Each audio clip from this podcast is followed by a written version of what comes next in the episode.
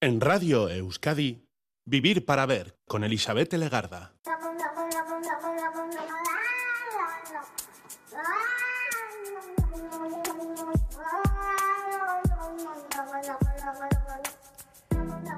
Gabón, bienvenida, bienvenido a esta edición de Vivir para Ver en Radio Euskadi. Estamos saludando desde sus primeros minutos al día 30 de enero, se termina ya este mes. Y en nuestra sintonía, en esta que escuchamos de fondo, ya reconocemos ese maullido de un gato. Es una cosa a la que ya nos hemos acostumbrado, familiar, ni siquiera llama nuestra atención, pero hoy va a recuperar brillo porque hoy el tema sobre el que vamos a hablar nos relaciona directamente la música, las composiciones, con el sonido de los animales. No encontraremos directamente ese sonido o ese maullido de los animales, sino sonidos distribuidos en forma de tema musical con diferentes instrumentos que nos pueden sugerir algún animal.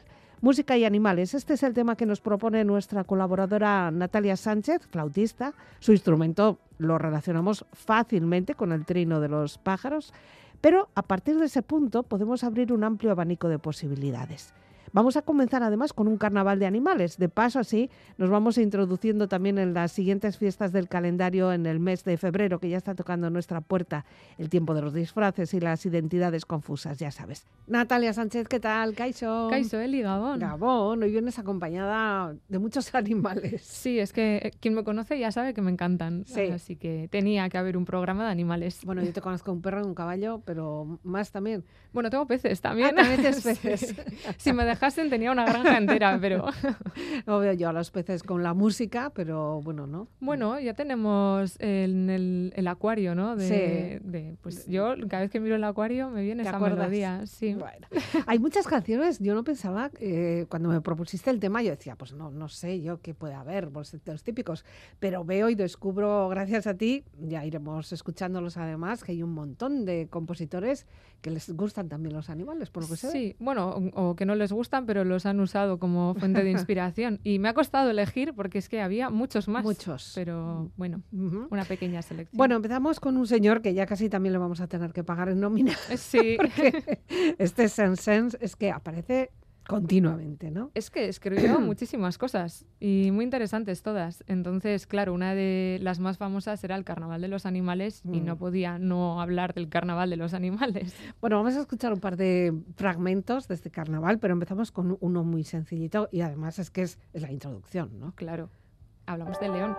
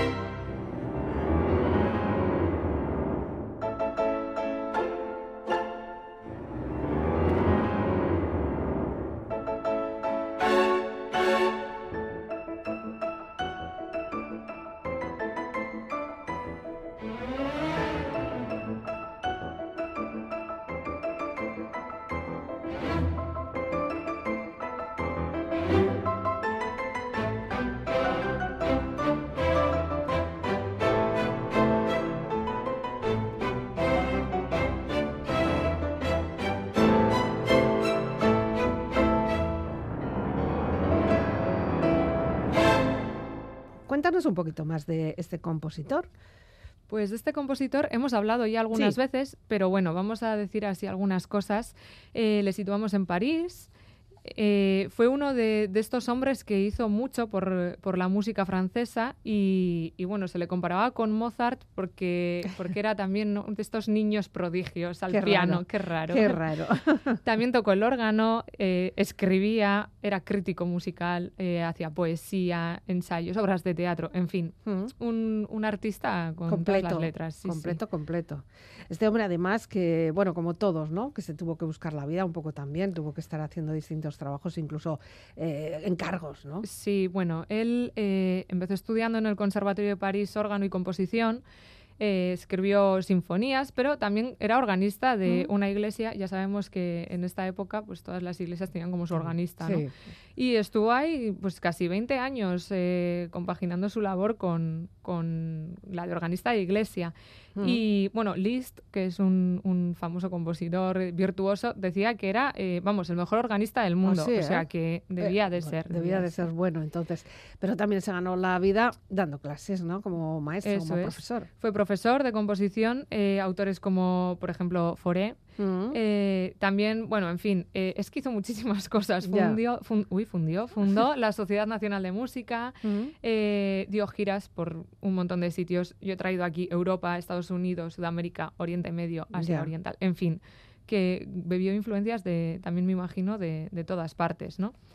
Y, y bueno, eh, hay que decir que él tenía una manera muy propia de, de ver la música y de entenderla y a veces sus propias obras musicales eh, son reflejo de ello, ¿no? Mete un poco de ironía, se mete con, con el entorno, ¿no? Ah. Y es el caso del carnaval de los animales, que en realidad esos animales, Así, pues no tiene nada que ver, o sea, no es que sea ni un carnaval, que estamos a punto, ya, ya hemos pasado aquí todas las fechas de carnaval, sino que encima también tenemos crítica social. Eh, Sí, por supuesto. Este señor eh, estrenó la obra eh, disfrazado con una nariz y una barba postiza, Él, él mismo. él mismo. Ah. Y su intención era ridiculizar a compositores e intérpretes de la época. O sea, las Fíjate. tortugas, los fósiles, en fin, eh, tenemos aquí un poco de... Les, Sí. les fue poniendo pues Es- esos, esos símiles, ¿no? Eso es. Ajá. Y bueno, una vez que, que se interpretó esto, eh, dos meses después se volvió a hacer para que la escuchara Liszt, que ya hemos dicho que era amigo suyo, pero Sí. después eh, la prohibió. Dijo que, que esto no sé. él mismo. Él mismo. Él mismo ya dijo que aquello no Es- se volvía a tocar. Ni a tocar, ni poner la partitura a disposición de la gente, ni nada. dices? Únicamente el cisne. Ay, amiga, es que el cisne... Es que el cisne era muy- Es, es mucho cisne, Sí. claro. Este ya sabía lo que tenía que elegir, ¿no? Claro. Entonces, bueno, sí que se recuperó eh, después de, de su muerte y, y se hizo súper famosa esta obra, claro. Mm. De hecho, hoy en día, pues yo creo que todo el mundo que hace iniciación musical, los niños, ¿no? Pues hacen que sí el león, que sí... Es como una obra muy didáctica. Y es muy peculiar porque eh, él lo que son movimientos de danza los sustituía por estos animales. Ya, Creo que son 14 en total, ya. creo. Y el conjunto instrumental también es súper variado, porque no es una orquesta al uso, sino que vemos que hay, pues bueno, eh, cuerdas, por un lado, dos pianos, que no es común verlo No. ahí mezclado, xilófono, eh, en fin, bueno, va alternando todas estas piezas de, o sea, instrumentos de manera eh, individual y también colectiva. Todo colectiva también. Eso es. Cuando están todos los animales juntos, Eso es. entiendo, ¿no? Será algo así. Bueno, antes acabas de mencionar eh, el cisne y a mí me parece que esta, esta pieza merece la pena ser escuchada, ¿no? Eh, porque tiene como un encanto especial. Lo que pasa es que tú además lo has hecho o, o nos lo propones con una versión muy diferente, ¿no? Sí, bueno, he elegido una versión de, siempre digo mal el nombre, de este chelista, uno que yo me sé me mataría, por Ya. Eh, Gautier Capuchon, que con la Frankfurt Radio Orchestra, Ya. y me parece una versión, pues bueno, maravillosa. ¿Qué instrumento vamos a escuchar? Violonchelo.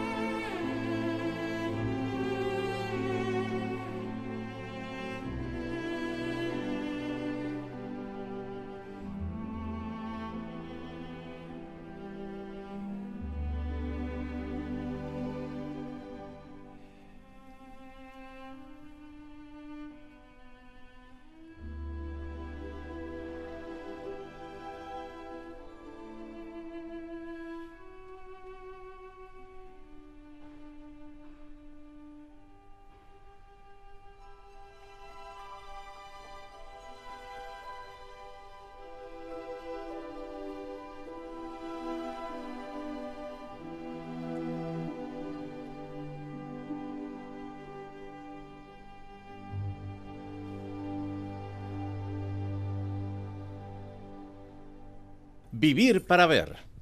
Yo creo que ya después de haber escuchado esto ya no, vamos, nos podemos ir a casa. ya lo hemos hecho todo, ¿no? Pues sí. qué maravilla, qué maravilla. Y además eh, siempre da la sensación de que tiene mucho, mucho sentimiento, mucho arraigo, como que te, que te llega, ¿no? Sí, es una obra que, que toca, toca Ajá. la fibra y además me encanta porque se han hecho un montón de versiones. Eh, hay una que me gusta mucho, que recomiendo a la gente que lo busque en Mm. internet, en YouTube seguro que está, que es eh, con un chico bailando breakdance con esta melodía. ¿Qué Y dices? es que, el, o sea, es una maravilla. Pues si esto no da ritmo de, de, de breakdance. Ya, pero mm, lo consigue y es una pasada, una Bu- pasada. Voy a tener que buscarlo, de verdad. Seguimos con más animales. En este caso dejamos lo que es la, la parte del carnaval de los animales con todos esos animales de Sansen y vamos con otro que también, bueno, es que traes, se trae la arca, la arca completa, ¿no? Ya vamos a ver cuántos animales caben aquí, pero bueno, no sé. Bueno, no mete muchos animales y algunos son pequeñitos, Ah. porque, bueno, tenemos, por ejemplo, la pulga, no abulta mucho, pero hablamos de, de siete piecitas que se reúnen en este arca de Noé ¿Mm? de Montsalvaj, Montsalvaj, perdón. Eh, y nada, eh, venimos aquí a un compositor español ¿Mm? de una generación que se le llama la generación perdida. Perdida. Me hace un poco gracia este nombre, la Estará verdad. entre un par de generaciones muy, muy influentes y ahí, ahí, Sí. les- ahí le tocó vivir, ¿no? Sí, bueno, es un compositor que lo situamos entre los compositores que se conocen como de la República y la Mm. generación más actual, entonces está como ahí. Sí, que no se sabe cómo ese- encajar aquello. Eso es, ¿no? le pilló una época un poco difícil, Bueno, sí. pero él siguió componi- componiendo y, Bueno. y- y hizo sus cositas. En esta arca del Noé metió por lo menos una oveja, sí. Seguro, una oveja sí. Pues escuchamos cómo interpreta él eh, musicalmente esta figura de la oveja.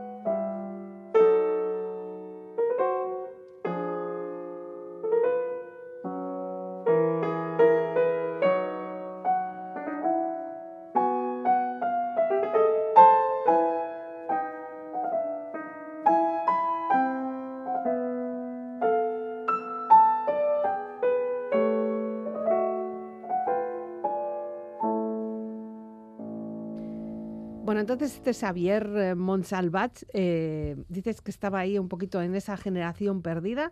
Es de Gerona, ¿no? Por lo que Sí, veo. Eh, Girona, como queráis. Girona, Gerona.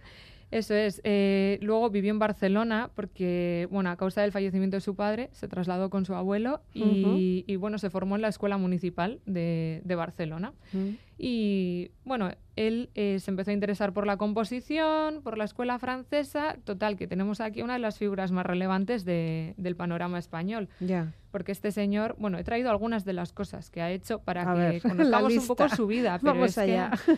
eh, él ganó eh, con, con tres improm- impromptus para piano el concurso de composición Concepción, Ravel y Civils que otorgaba la Fundación Pachot. ¿Esto qué quiere decir? Pues Eso. que hizo su primer viaje a París. Ah, vale. Este es el resumen. Y encima ganó. Y encima, claro. Y entonces, como fue a París, empezó a conocer música de esta corriente francesa que a mí Claro. tanto me gusta. Eh, hablamos, por ejemplo, de Satie, Ravel, Mm. Milot, compositores que, bueno, eran y son muy reconocidos.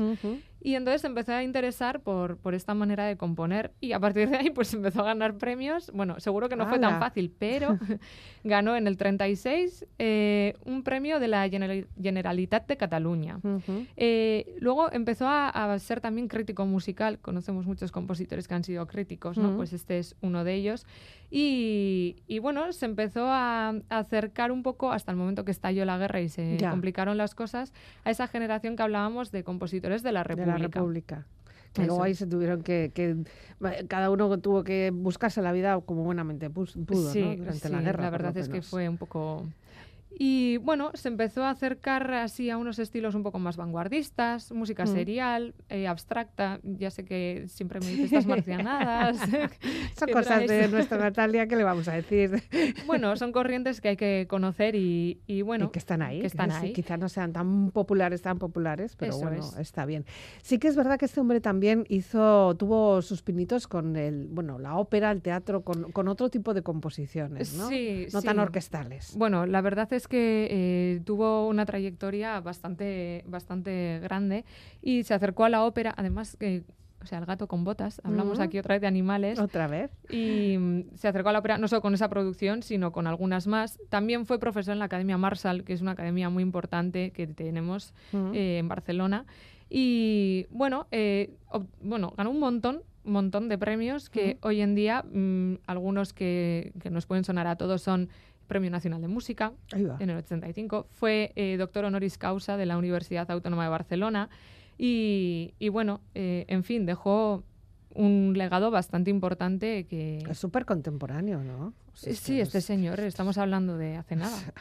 Desde luego que sí. Y en este Arca de Noel, eh, no sé, ¿él trabajó solo o trabajó sobre con otros compañeros, con otros, bueno, otros soportes o qué hizo? El, el Arca de Noé lo que hizo fue basarse en un texto de David Nell eh, que tiene una estructura bastante similar a Pedro y el Lobo, que es otra gran obra que ah. hablaremos hoy, en la que pues, bueno, hay unos personajes que van apareciendo y en este caso los eh, interpreta el piano. Eh, y hablamos de la oveja, mm. el gallo, un elefante, la pulga, el gato, canguro y un vals final. Ya, animales muy diferentes. es un arca un poco rara, la verdad. no tiene nada que ver. Si nos hubiéramos quedado con la oveja, el gallo, el elefante, la pulga, el gato, el canguro y, un vals, no sé, no sé qué hubiera pasado. Antes hemos escuchado la oveja y ahora llega la, pulga. Es, es, un fragmento, es, una pieza chiquitina como las pulgas.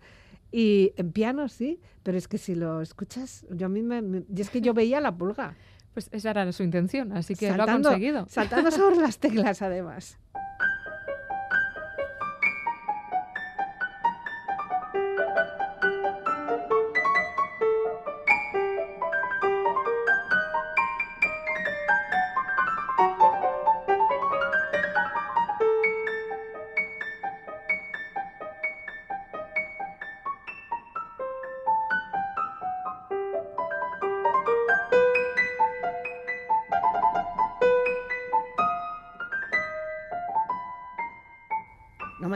me digas, si es que parece que está saltando, ¿no? Sí, sí, es una pieza muy divertida. Y es que me ha costado elegir, ya lo he dicho al principio del programa, porque hay Sí, pero bueno, como son cositas breves también, eh, son muy significativas, son, o sea, demuestran muy bien de lo que estamos hablando, ¿no? Sí, también demuestra una capacidad eh, compositiva e imaginativa, vamos. Desde luego que sí. Y si, yo creo que sí en general, la verdad, preguntáramos a cualquiera, eh, música clásica, animal esto que viene por aquí, bueno, hay seguro. sería, sería uno de los fijos en las listas, ¿no? Pues sí, eh, aquí tenemos el conocido vuelo del moscardón.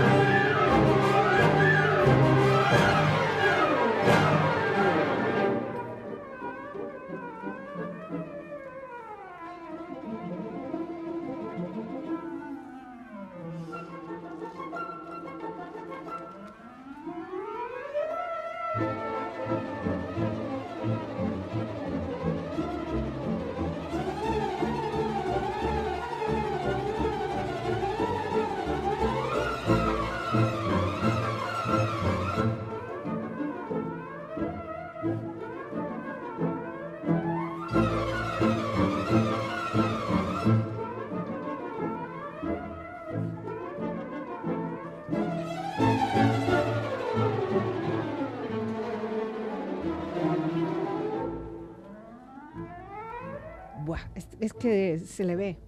Yo me lo imagino totalmente. Sí. Sí, es que empieza y, y ya lo... ¿no? Y si lo ves y si lo escuchas con una orquesta, es que parece que está sobrevolando sobre todos los maestros, ¿no? Sí, es una pasada. Es verdad que se interpreta con todos los instrumentos hoy en Claro. día. Yo lo he tocado para flauta sola, lo he escuchado por violín, lo he tocado en cuarteto de flautas también. O sea, hay miles de De versiones. combinaciones. Sí, sí. Bueno, mm, dinos de quién es. Sí, de Rimsky-Korsakov, que es otro de Mm. mis rusos favoritos. Favoritos, favoritos.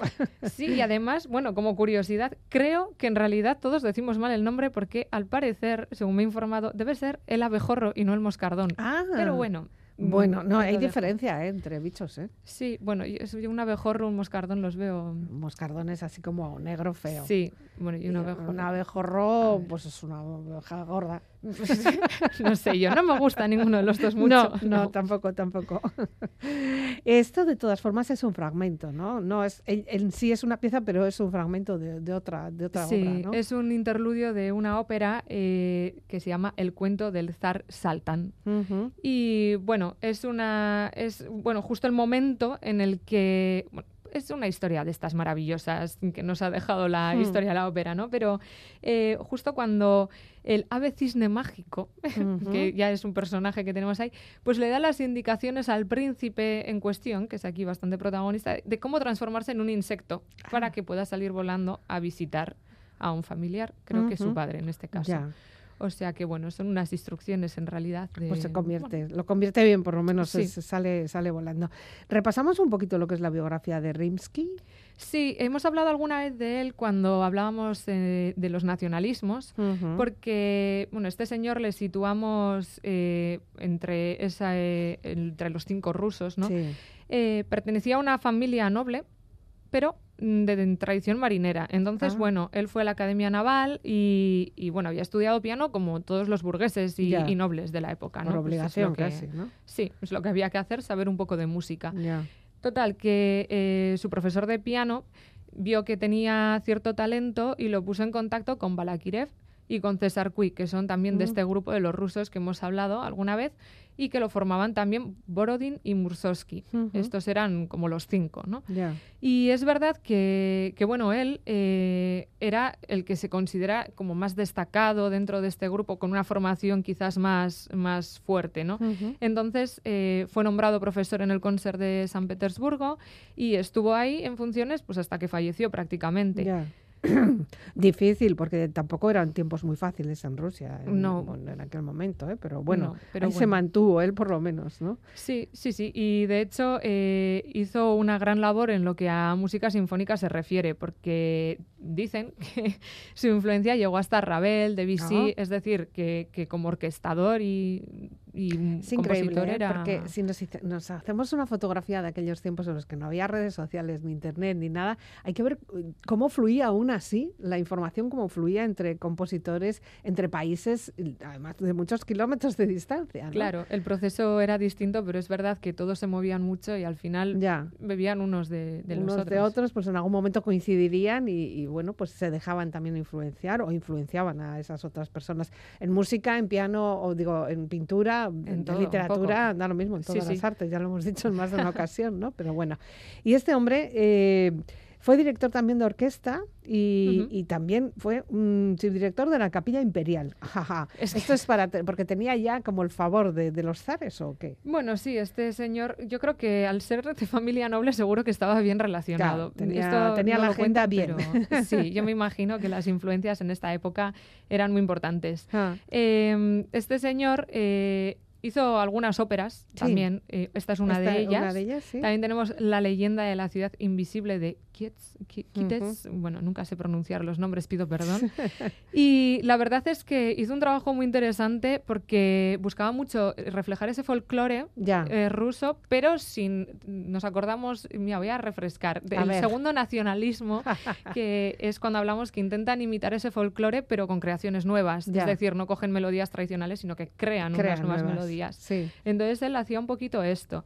Y, y bueno, eh, como tú dices, eh, además estando bien rodeado, pues ha dejado... Ujú. Pues, Bien, está bien guardada además eh, Sí, también sí. Su, su legado y su trabajo y, y su sonido, que, que Ujú. seguramente lo- se, se hace además, se adapta perfectamente a cualquier instrumento, porque tú antes me decías que esto del moscardón, o sea, lo escuchas con cualquier cosa. da lo Sí, sí. mismo. Pero Sí. el original, Bueno, eh, imagino, es la orquesta, es la porque al ser una completa, ópera, ¿no? pero técnicamente es que encima es una obra de estas eh, que exigen, ¿no? Eso, Es como agotador, muy rápida ¿no? y muy... trrr, sí, sí, muy- sí, no lo veo yo. Bueno, eh, hacemos un poquito de, de resumen, eh, no sé, de, de cómo fue ese zar, ese zar saltán. Bueno, este zar pasa como en casi todas las óperas y historias que tenemos. Tenía que escoger una esposa entre Ya. tres hermanas. Entonces, escoge eh, la pequeña de ellas. Mm. Total, la deja embarazada, pero bueno, Rusia, mm, guerra, hemos hablado que era un momento así, Sí. pues tenía que partir a la guerra antes Mm. de que naciera su hijo. Entonces, claro, las hermanas que tenían un poco de envidia, Envidia siempre la mujer con esta Siempre imagen- las malas. Es que me parece, bueno, en fin. historia de hermanas celosas. Bueno, pues con, con un poco de envidia eh, empiezan a, a coger las cartas que el zar enviaba a la esposa Ah. y entonces eh, le hacen creer al zar que la esposa ha dado a luz un monstruo y, y vamos, que tienen que, que deshacerse de- del monstruo, de monstruo. la mujer y todo. Total, que los arrojan al mar dentro de un tonel. Es que una historia terrible. Entonces, claro, están ahí la, la pobre chica y el hijo a merced de las olas y, y bueno, de una manera increíble el pequeño consigue liberarse Sí. y encuentran refugio en una isla. Ah. Entonces, eh, este, este joven eh, conoce al cisne del que hablábamos Ah. y, en fin, el cisne hace distintas cosas para ayudar a- al joven y a, y a la zarina, supongo. Y, y bueno, eh, una de ellas es convertir al príncipe en esta En moscardón. moscardón para que viaje. Y bueno, yo creo que lo dejamos ahí para que Sí, la gente... Para que podamos seguir viéndolo y disfrutándolo. es. Pero fíjate, situando esta pieza en toda esta historia, pues resulta un poco, un poco curiosa, ¿no? Cuanto menos curiosa. Sí, por lo sí, menos. encontramos argumentos de lo más variopintos en- la Bueno, ópera. alguna vez hemos hablado de directores, de directoras, pero lo que acabamos de escuchar es con un director mm, ya emblemático, histórico, ya es uno de los grandes, las grandes batutas de oro, ¿no? Sí, bueno, he querido, he querido traer también el nombre del director porque Sí. me parecía importante. No hablamos de Zubin Mehta. Mm. eh, y, y bueno, es un director que, que es indio. Sí, sí. Y bueno, es eh, de familia de músicos, su padre era violinista, Mm. fundó la orquesta de Bombay, en fin, eh, que bebió mucho de esta cultura musical y, y, bueno, ahí tenemos eh. ¿no? la consecuencia. Eh, estudió violín, dio clases de piano, en fin, también tonteó un poco con la medicina, al parecer quería ser médico, pero luego no. Ya. Y le relacionamos con algunas de las mejores orquestas. Eh, Ujú. le nombraron director de la Filarmónica de Los Ángeles, eh, también le situamos en la Orquesta Sinfónica de Montreal. Y bueno, sustituyó en Nueva York nada más y nada menos que a Pierre Boulez, eh, que Mm. es otro de esos compositores que a mí me encantan, pero no traigo mucho Ya. a la radio. Bueno, pues oye, nunca se sabe. pero, pero sí, bueno, en fin, hoy en día su nombre nos suena a todos. suena. Como director de orquesta, pum, pues, yo qué sé, como Sí. Barenboim. Sí, es de los grandes nombres así, que De tenemos. los grandes, sí, y sí, esta sí. versión que hemos escuchado, pues la dirige él. Estaba él Así a la batuta, que se eso suele es. decir. Bueno, una de pájaros. Eh, ¿Alguna vez hemos hecho algo de pájaros, no? Sí, hicimos un programa sobre Así. música de pájaros. Sí, y sí. seguramente esta eh, puede que si no, no la escuchásemos sería una muy parecida. estaba, porque- estaba entre las candidatas. Sí, sí, porque es que en el Renacimiento es muy curioso, pero imitaban mucho los sonidos de la Mm. naturaleza, de la caza, de pero vocalmente, o sea, ya. todo con voz cantando. Y, y, varias voces. Y varias voces. Eh, para que podamos hacer distintos trinos de, de los pájaros. ¿Nos cuentas primero qué es o quieres que directamente entremos en materia y escuchamos? Bueno, eh, si quieres digo el autor, vale. eh, Clement Janequin, y uh -huh. se llama El canto de los pájaros. Hay muchos pájaros. Muchos.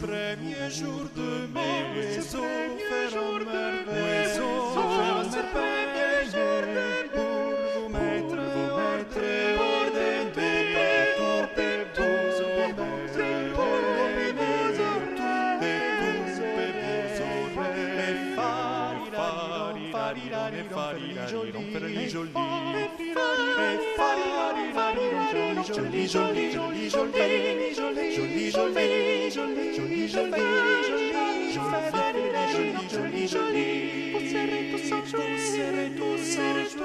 Vous serez tous vous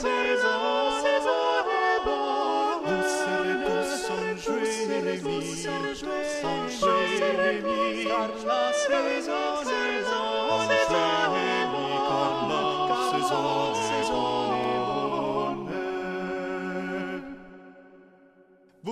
zore amor.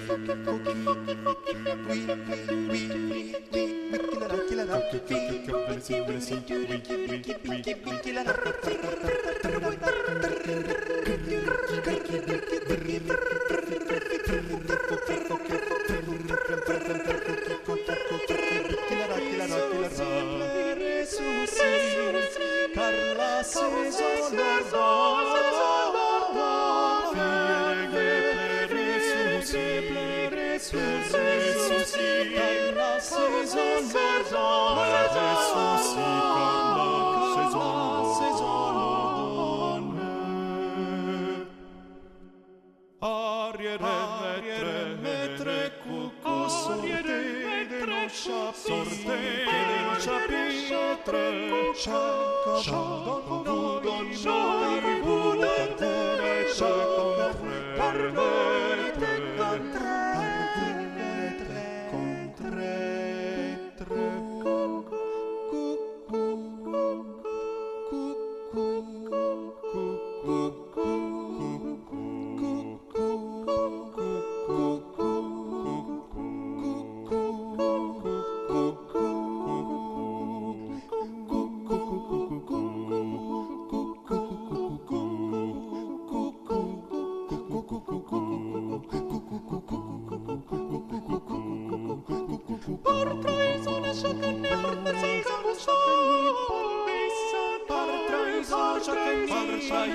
chaque nippon descend quand vous sort.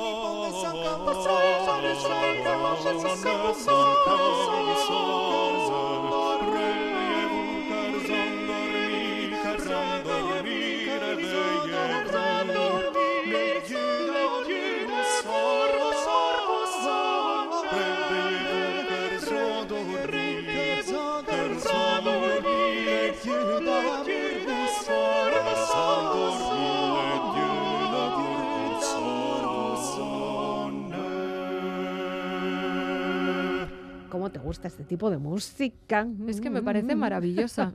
Poder hacer todo esto con solo las voces en este caso, Sí, ¿no? sí, y además me resulta muy agradable de escuchar. Sí. Entonces es una música que sí, siempre está bien. Vale, vale. ¿Te gustan en general eh, las obras de este Clement Janequin o, o- o solo esta pieza? ¿O cómo, No, tiene o más sea, piezas este? Eh, a ver, me gusta bastante la música de esta época Mm. en general. Y este señor sí que eh, he traído esta porque hablábamos de, de pájaros. Mm. Imagino que no es la única de su producción. vale, vale. Pero sí que es una muy, muy especial, escrita a cuatro voces. Para que nos situemos más o menos, hablamos de 1529. O sea que los efectos vocales que se buscan ya en esta época son una pasada. Claro. Y, y bueno, eh, es una, una forma que tiene un estribillo y cuatro versos. Es Ya. que va muy ligado a la A literatura. todo literatura, aquí. sí, sí. Entonces, bueno, eh, como curiosidad, el primer verso es para los pájaros en general, el segundo para el estornino, el tercero el ruiseñor y el cuarto el cuco. Ya.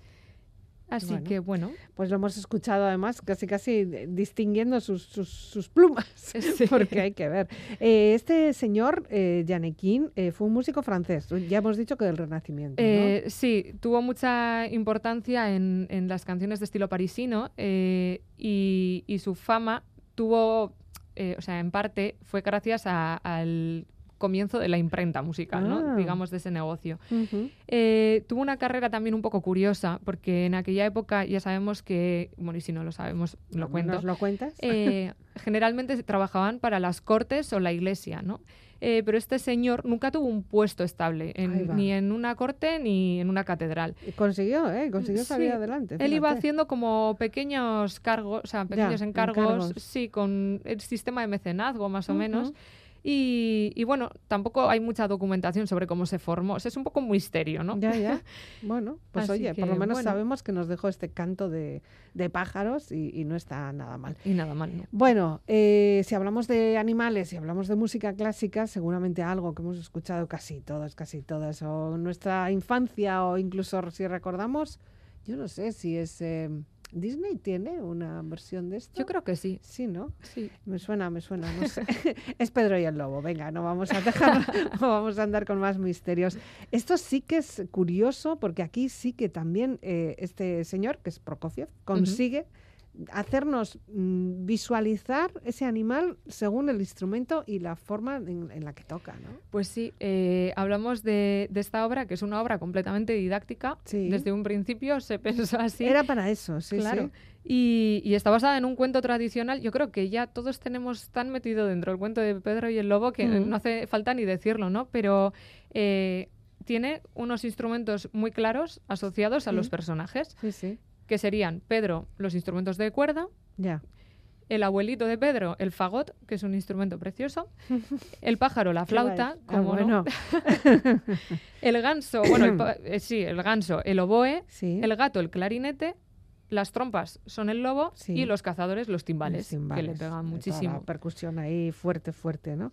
Y luego un narrador, porque lo bueno que tiene esto es que está narrado, nos introduce cada pieza y a su vez pues lo, lo vemos después con el sonido. Eh, eh, buena obra, yo no sé si esto fue casi casi rompedor, ¿no? O sea, ¿o Bueno. había antes cosas similares. A mí sí que me parece que, a ver, siempre las obras han tenido un carácter didáctico. En principio, Mm. la música, si nos vamos a los orígenes, tenía esa función, ¿no? Era como los griegos, era obligatorio, ¿no? La música. Pero es verdad que una obra de estas características, quizás la más conocida y más es esta, Pedro y Sí. el Lobo. Y, y bueno, es que encima el compositor no puede ser mejor. Es que mm, Prokofiev, vamos, es mm, un fuera de serie, ¿no? Desde luego que sí. Y además, bueno, el cuento es un cuento de verdad. O sea, hay una narración, hay una presentación, hay un argumento y hay un desenlace. Eso ¿no? es. Esto sí que lo habíamos visto, eh, obras que contaban una historia pero sin este narrador. Sí, Sí. que habíamos hablado de algunas aquí, de Liszt, por ejemplo, Ujú. pero no habíamos traído una obra con, con esta narración. Luego es algo que ha estado muy de moda. De hecho, los conciertos que se hacían en la 2, ¿no? O sea, Sí. este tipo de cosas se puso muy de moda, el concierto didáctico. Sí, y- porque se ponía el director ahí delante con los niños y les Ujú. explicaba y pi, pi, pi, pi, que tocaban uno y Claro. luego otros, pero bueno. Eh, es, es- no es muy larga, pero no, no la podemos escuchar. No, no podemos entera. escuchar entera. Entonces creo que nos vas a dejar así como con la miel en los labios, porque lo que vamos a escuchar es la introducción justo, ¿no? Sí, pero bueno, así seguro que hay algún animado o animada que escucha el seguir, resto. que siga oyendo el resto. Venga, vamos.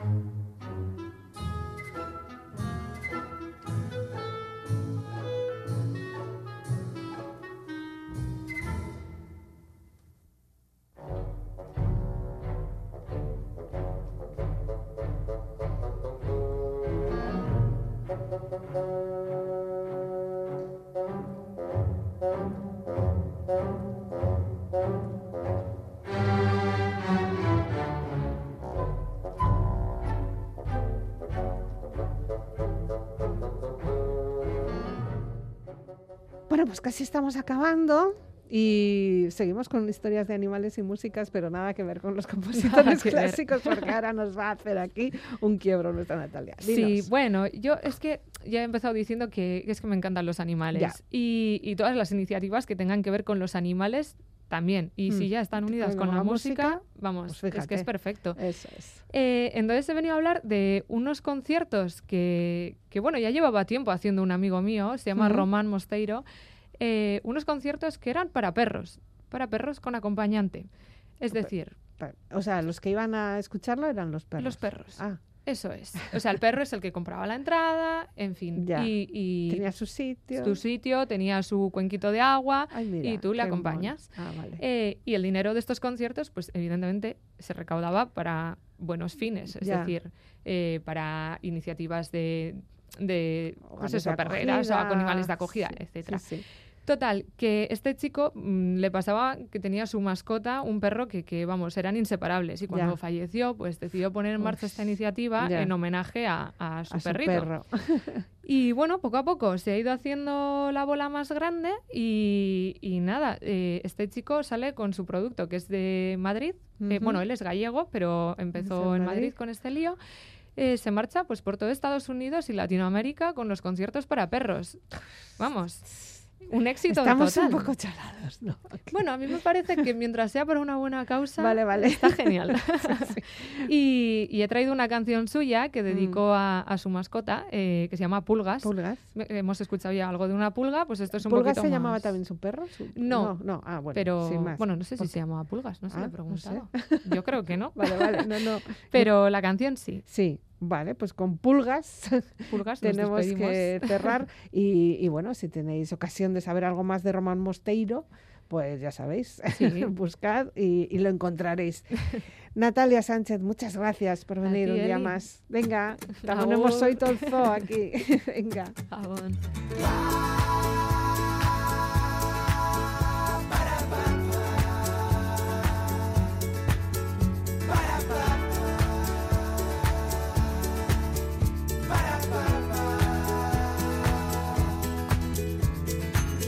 Tus pisadas.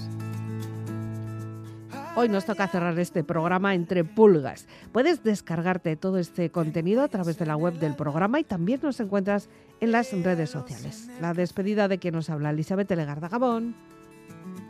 Paseos incontables, horas de confesión,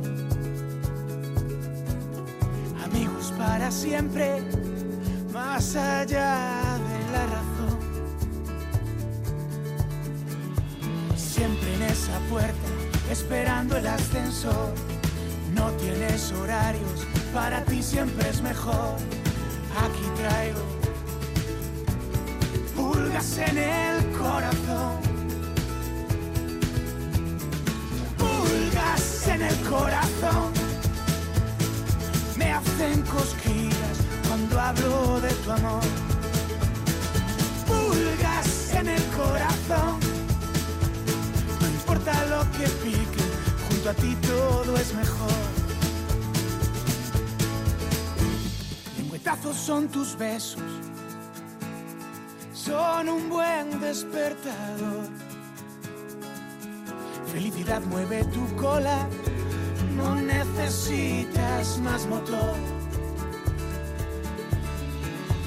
Juegos interminables, hazme un hueco en el sillón.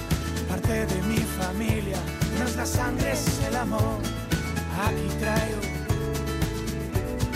pulgas en el corazón pulgas en el corazón. Me hacen cosquillas cuando hablo de tu amor. Pulgas en el corazón.